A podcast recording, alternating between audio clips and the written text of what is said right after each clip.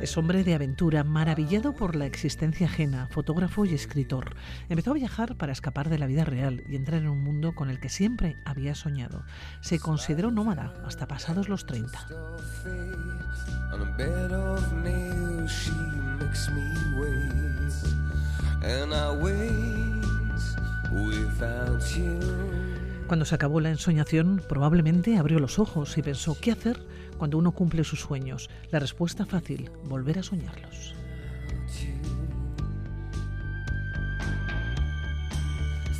Y hoy nos lleva a viajar a un mundo olvidado, ese que estamos sacrificando en pro de la globalización. Antes eh, nos acercó a los oasis de Egipto, nos llevó al país de las almas, conocimos Socotra, la isla de los genios, y buceamos en su infancia y en su juventud a través del impulso nómada.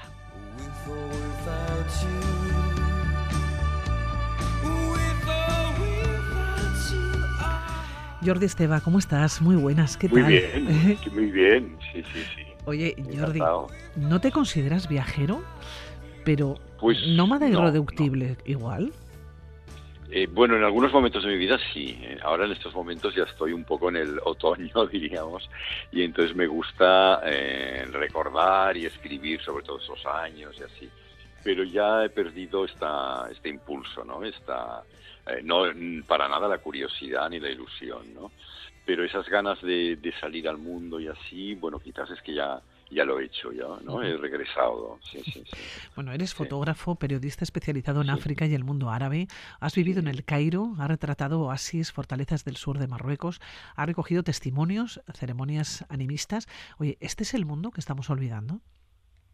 Pues sí, es un mundo que, que eh, parece mentira en este mundo tan rápido, tan homogéneo de ahora, ¿no? Con la globalización y todas y, todo lo que lleva consigo y así, que no hay tiempo para nada. Pues en algunos lugares aún sigue eh, habiendo gente que está en contacto con con lo, con lo ancestral, con, con más, más ligados con la tierra, aunque está desapareciendo, claro, todo está, eh, está evolucionando, para bien o para mal, esto ya es otro asunto, pero que las cosas están eh, está cambiando y, ca- y, y- y cada vez y, y a veces he tenido la sensación de llegar un minuto antes de que todo desapareciera, ¿no? Y entonces mm, mirando hacia atrás veo que lo que me ha interesado siempre son esos mundos que, que se desvanecen, ¿eh? que, que, que, vamos como, como esas lenguas que se extinguen, pues eh, los mundos también también ocurre con, con los sistemas de vida y así, ¿no? Claro, tú has escapado o escapaste de la realidad a través de los viajes, ¿no? En busca de esas culturas, de esos Sí. mundos que se extinguen. Eh, Sí. Los has encontrado, pero no sé si sigues buscando. No, bueno, lo de escapar mm, de la realidad es que quizás es más real lo que encontré que, la, que, que, esto que estamos ahora, que es como, como porque parece que vivamos en un juego de, de mm, en una PlayStation casi, ¿no? Este mundo de- de ahora mismo, ¿no? Que es terrible, ¿no? Y, mm, en fin, mm, eh, sí que encontré eh, estas sociedades donde aún era muy importante la gente la gente mayor no La- los, los, los estos los sabios los que yo llamo los sabios eh, analfabetos es decir gente que tiene una li- literatura oral que tiene unos conocimientos de los bosques y así y que quizá no sabe escribir y que y que, están muy mal vistos o que están menospreciados por la gente de las de las ciudades y, eh, y todo eso, ¿no? Pero que sin embargo ellos son eh, doctores tradicionales, eh, los, los que salvaguardan esta, la identidad de sus pueblos y la cultura. Entonces me interesa mucho esta gente, este- este- esos ancianos, ¿no? Yo leía que has convivido con personas que todavía encienden o encendían fuego con palos. Sí, claro, esto para mí es una, es una, eh, ¿cómo lo diría? Es un privilegio, ¿no? Estar en, en esas cuevas eh, viviendo en, en- en el, en el neolítico prácticamente. Entonces es, realmente un privilegio porque te- tenemos, no te sabría decir, pero tienes, tenemos mucho de quizás que aprender también, ¿eh? pero eh, no hacía falta que contaran nada, simplemente viendo viendo cómo actuaban, cómo se movían, era, era, era algo eh, maravilloso, ¿no? Muy enriquecedor, sí. Claro, y cuando uno llega a ese tipo de situaciones, ¿no? Que, que parece que, que han pasado como muchos años o como que está en otro mundo, o igual está en ese mundo verdadero o en el mundo de la realidad, ¿No, no da la sensación que quieres retener el tiempo? ¿O que quieres Bueno, parar el tiempo? ¿O, o que eso no, no, no se acabe? Sí, más que querer, más que querer detenerlo, es que es que se detiene el solo, ¿no? O sea, eh, de hecho, fíjate, con la última película, porque hago películas también, hice sobre Socotra, eh, la película ya estaba, prácticamente ya estaba acabada, ya podía empezar a montarla y todo y sin embargo me busqué unas excusas para regresar dos veces. Y, ya te repito, la cueva estaba, lo que pasa que yo quería revivir esa sensación de estar en la cueva de Sheikh Ahmed, en un lugar perdido, viviendo prácticamente en una sociedad como neolítica, de pastores, sin, sin agricultura, y, recordaba la Vía Láctea vista desde la entrada de la cueva, eh, del ruido de los bastoncillos para encender fuego, todo eso, ¿no? Y quise, mm, no me resignaba a no volver a vivir eso. Y me, y, me pasó dos veces, o sea, regresé por, por dos veces, eh, que me inventé de caras a la productora y así como una excusa que faltaban unas imágenes, así que no era verdad, simplemente quería revivir esas sensaciones, ¿no? Claro, Socotra, la isla de los genios, visitaste esa, la remota isla ¿no? del Golfo de Adén, en la que Marco Polo aseguraba que estaba habitada por los magos más sabios del mundo. Era donde, donde conviviste con estas personas, ¿no? Que todavía encendían fuego con palos. Exacto, exacto, sí, sí, sí, fue, fue realmente un, un, privilegio y además es un, eh, bueno, desgraciadamente o no, el, el, mundo así, evoluciona. Claro, es, es, una isla que ha, que ha sufrido mucho la política porque pertenece a aunque eh, siempre había sido independiente, era un sultanato, bueno, en los últimos años estuvo bajo protección británica, protectorado británico, y eh, se ha visto envuelta en esta guerra sin comerlo ni beberlo entre las facciones del, del Yemen y ahora pues está, está en una situación difícil, han pasado muchos años que no se ha podido ir, em, pero lo que a mí me interesaba era la situación de estas ah, de estos pastores, de la sociedad, de la cultura, eh, porque hablan un idioma muy antiguo, muy, muy, muy antiguo, que está relacionado con el antiguo sabeo, es un idioma que no se escribe, por, por tanto puede perderse muy fácilmente, y, eh, la gente joven, aunque ellos se piensan que están hablando en Socotri, de, de hecho ah, es un idioma que ya está muy contaminado de árabe, ¿no? Y se está perdiendo la esencia del idioma. Entonces yo mm, entré en contacto, gracias a redes sociales, con un antropólogo ruso que había estado ahí en la época de influencia soviética y me dijo, mira, igual no te has dado cuenta, igual no, no eres consciente de ello, pero tu, eh, tu película está hablada enteramente en, en y es un idioma que, que, que, va a desaparecer con estos ancianos.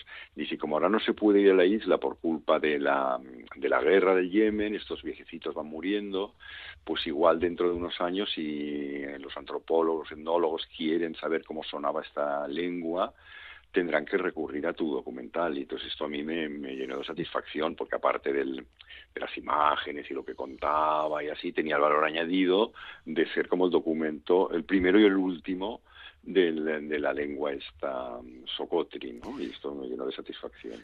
yo decía que eras fotógrafo, que eras periodista, eres escritor también, eres cineasta, has filmado documentales, ahora hablábamos de Socotra, eh, pero también te acercaste a los mitos, a los relatos de los afrodescendientes del Golfo Tribugá en Chocó, en, Colombia, ¿no? Con, historias del Cabo Corrientes. Eh, claro, ¿cómo, ¿cómo llegas a todos estos sitios? Y sobre todo, eh, a ti te gusta mezclar, te lo has contado, te gusta permanecer, ¿no? Mezclarte en esos otros mundos. Cuando llegas allá, esos otros mundos, ¿cómo te reciben? Bueno, de, cuesta mucho como metiendo poco a poco, muy poco a poco, hay que ir con mucho tiempo, dejar que actúe el azar y la casualidad y no querer avasallar, lo pierdes todo, es decir, hay que ir con mucha paciencia y hacerse amigos, que es lo que yo hago siempre, ¿no? Y primero me hago amigos un poco por interés para poder estudiar todo aquello y, después realmente acabo siendo muy amigo de, de muchas de estas personas con las que convivo, ¿no? Pero hay que ir con mucho tiento y muy, muy, muy, muy despacio. En el caso de, de, la, de, la espiritualidad africana, eh, es un mundo oscuro, con eh, espíritus. hay que seguir como un protocolo un, protocolo, sí, entonces hay que poco a poco hay irse como introduciendo y desde luego si falla, si no hay empatía, se acaba el asunto y ya no se puede continuar, ¿no? Pero afortunadamente sí, me fui metiendo, fui haciendo amigos y, y, amistad con estas sacerdotisas y entonces poco a poco, cada día un poco más, eh, pues me pude ir metiendo y después a lo largo de los años nunca perdí el contacto y siempre he hecho primero como una investigación en parte mm, bastante siguiendo un método antropológico más o menos y después escrito sobre lo que lo visto eh, con todas las fotografías y he solido hacer libro, un libros también. Y al cabo de unos años me ha podido más la curiosidad de ver cómo había evolucionado todo, y entonces he regresado, pero claro, no quería volver a hacer un libro porque ya estaba hecho ni nada, entonces he, regresado para filmar, ¿no?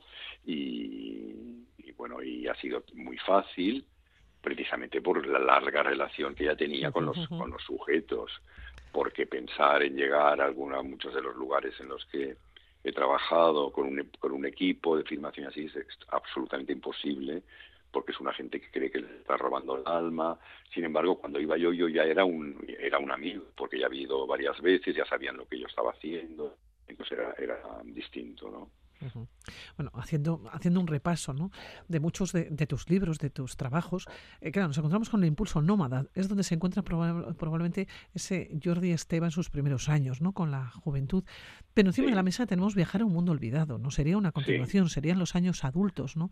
El libro en el que se concentra de alguna manera lo que te ha llevado a realizar tu obra como cineasta, como fotógrafo, como escritor, a partir de, tu geografía eh, personal. Es que son muchos los lugares donde has estado pero no son lugares eh, cuando pensamos eh, eh, los lugares típicos, sino que siempre has buscado algo más. ¿no? Cuando yo mencionaba que lo que te gusta es mezclarte en esos otros mundos, es que, que, efectivamente es que te has metido tan de lleno que probablemente, no te voy a decir que les has cogido el alma, ¿no? pero, lo, pero sí has intentado ¿no? atrapar ese alma. Eh, sí, sí, sí. Es que a mí, yo por eso cuando decía que decíamos lo de viajero y tal, yo, yo no me siento viajero. Es decir, a mí no me gusta coleccionar países, ir a, yo que sé, a Guatemala y a cabo de dos meses a Mongolia y luego a Papua Nueva Guinea. Es que no me interesa nada. Desde luego, si voy, seguro que encontraré que es, que es magnífico todo y tal.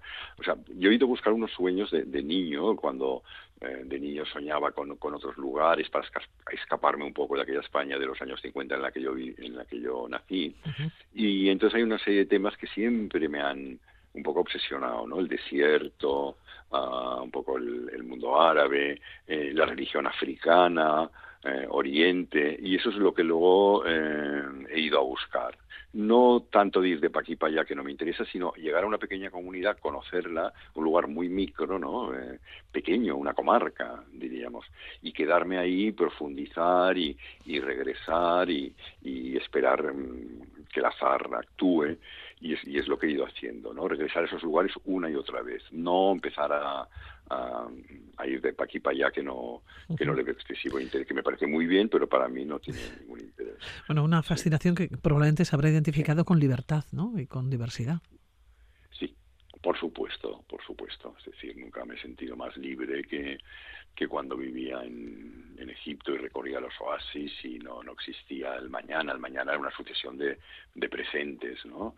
Y una sensación maravillosa, así que, bueno, no quiero ser de spoiler porque está en uno de las... está en uno de los libros, sí, sí, sí, sí, que desgraciadamente acabó tanta libertad, parecía imposible y acabó, bueno, me vi envuelto en una conspiración sin comerlo ni verlo contra el gobierno, me acusaron de pertenecer a una célula trotskista, me encarcelaron. Contra Hosni Mubarak, creo recordar, ¿no? Sí, sí, sí, sí, y de repente para mí fue pues fue el cuento de la lechera, es decir, esa lechera que va soñando, que voy a hacer con él, voy a vender, voy a comprar unos pollitos o voy a vender esto, no sé qué.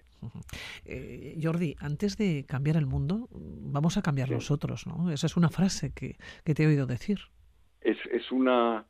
Sí, es una frase de que, que, era mucho de los años, porque yo, claro, yo te digo, nací en los años 50 y tal, y entonces tuve la suerte de asistir a la eclosión de, en los años 60 de, de, de una nueva manera de, de, pensar y ver las cosas, que venía un, hija un poco de la Beat Generation esta americana, de los Kerouac y todo esto, Dylan y así, ¿no? Que toda una serie de gente que vivían en una de las sociedades más opulentas del mundo y así, y sin embargo no querían seguir el dictado de sus padres y llevar la vida insulsa a su parecer y tan y triste, ¿no? De, de, y tan convencional.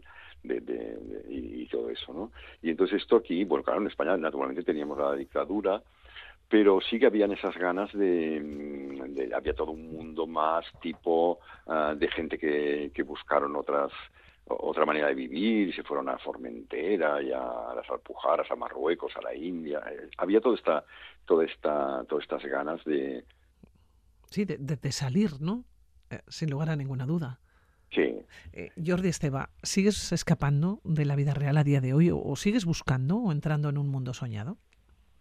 Bueno, sí, porque yo ahora ya tengo una cierta edad, quiere decir que soy mayor, eh, estoy en estudio, estoy haciendo una película, estoy haciendo cosas, es decir, pero yo, pero yo no escapo, me encuentro, que si los que se escapan es el mundo, son nosotros, es el, es el mundo real, diríamos, ¿no? Yo estoy muy centrado, el, el, que, el que, se me escapa es, el, es, es todo lo otro, ¿no? ¿eh? Jordi, pues recomendamos ¿eh? a nuestros oyentes Viajar al mundo olvidado, ese libro que tenemos ahora mismo encima de la mesa, eh, se van a adentrar en, en, los viajes y también en tu obra, ¿no? Como fotógrafo, sí. cineasta y escritor. Eso sí, yo también les voy a recomendar Impulso Nómada, porque también nos vamos a encontrar con un Jordi Esteban, ¿no? En sus primeros años con la juventud y cuando soñabas de alguna manera, ¿no? Narrando tu infancia y tu adolescencia. Sí. Entiendo que, que, estabas enfrascado en la geografía, en los atlas, en los mapas, que ya entonces ya apuntabas maneras. Entonces sería una continuación, Viajar a un mundo olvidado, esa continuación donde nos metemos de lleno en ese otro mundo y en esa otra vida. Y me ha gustado mucho que tú no te escapas, los que se escapan son los otros. Sí, claro. Está muy bien, ¿eh? los, los, malos son nosotros siempre. Jordi, quedamos otro día, seguimos hablando. Cuando es muy interesante. Sí. Claro, es que 15 minutos se nos queda muy corto para poder hablar de tantas y tantas eh, cosas, sí. para hablar de viajes, para hablar de sí, obras, para hablar de, de, libros y para hablar de documentales, se nos queda muy corto, pero ha sido un placer, de verdad. Jordi Esteba, hasta la próxima, que te vaya muy bien. Muchas gracias, hasta la próxima.